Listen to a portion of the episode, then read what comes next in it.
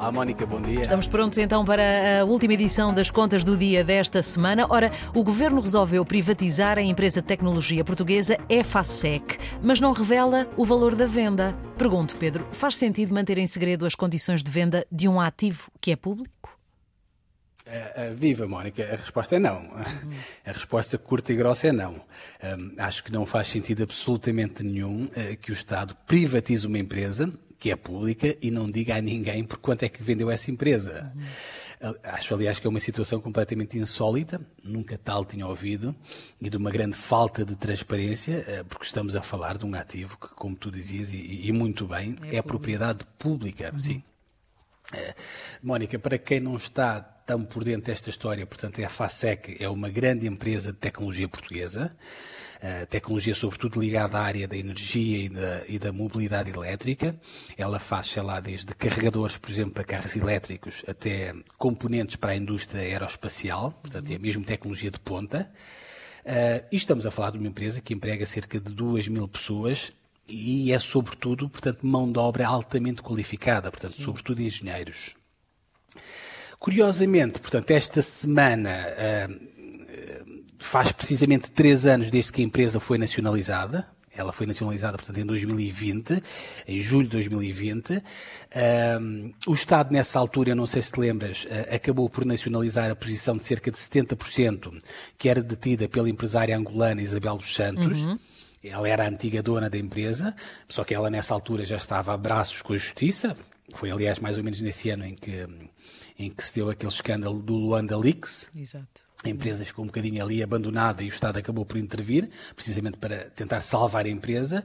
Eh, e, e nessa altura, quando o Estado nacionalizou a FASEC, eh, portanto, eh, o, o, então, na altura, Ministro da Economia, Pedro Cisa Vieira, prometeu que a empresa seria nacionalizada, mas que seria devolvida rapidamente ao mercado. Uhum.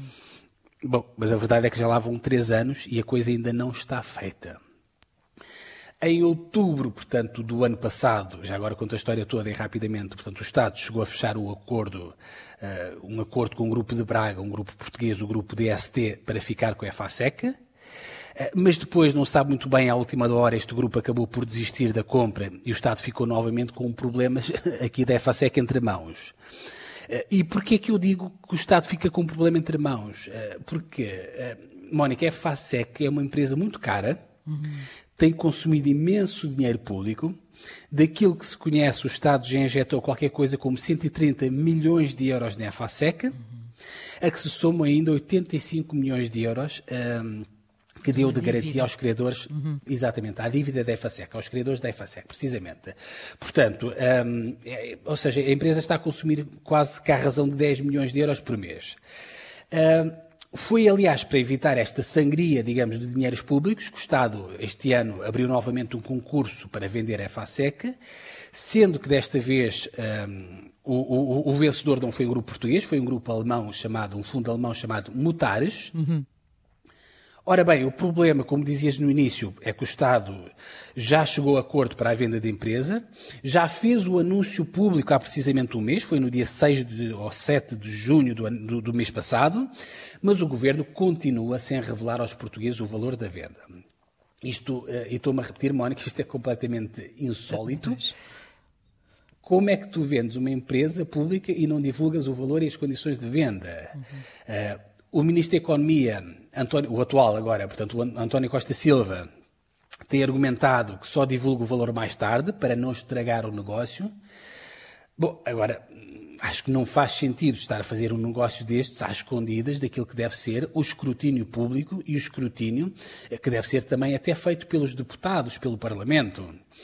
Aliás, no, no mês passado, os próprios deputados ficaram também estupefactos com essa situação, chamaram o ministro António Costa Silva ao Parlamento para ele explicar este negócio. O ministro continua fechado em copas, não revela a ninguém o valor do negócio. Aparentemente, só ele é que sabe por quanto é que vendeu a EFASEC. Uhum. Enfim, esta semana uh, uh, o Ministro da Economia voltou novamente ao Parlamento para falar sobre este tema e disse duas coisas. Uh, primeiro, disse que Uh, esperava que os alemães deste fundo, um, ehm, que estão em vias de comprar a FASEC, façam aquilo com que se comprometeram, sendo que ninguém sabe com o que é que se comprometeram, certo. Mónica, só o ministro. Pois. Isto até, se, se não fosse tão grave, até dava para rir. Ou seja, não se sabe uh, nada, praticamente nada em relação a esta Não, transação. não sabe nada, não uhum. sabe o preço de venda, não se sabe um, se há, existe alguma cláusula, não se sabe se é preciso um perdão de dívida para que a venda se concretize, não se sabe absolutamente nada. Uhum. Uh, e depois, uh, António Costa Silva disse do Parlamento que vai depois diz uma frase enigmática a dizer que ainda vão existir, estou a citar, inquietações e sobressaltos na venda da EFASEC, uhum. sendo que ele também não explicou aos deputados que inquietações e que sobressaltos é que serão esses. Portanto, isto é uma coisa completamente uh, insólita. Enfim, Mónica, acho que isto tudo é, é ridículo. Nunca tinha ouvido falar de uma empresa a ser privatizada e ser escondida aos portugueses o valor e as condições de venda. É, portanto, repito, é insólito, é pouco transparente e, e, sinceramente, eu acho que o Primeiro-Ministro uh, deveria chamar a atenção ao seu Ministro de Economia e não ser uh, conivente com, com esta privatização altamente obscura e, e opaca. Enfim, Mónica, fica o apelo, fica o uhum. desabafo. Uh, e aí, por hoje é tudo. Pronto, e, para a semana.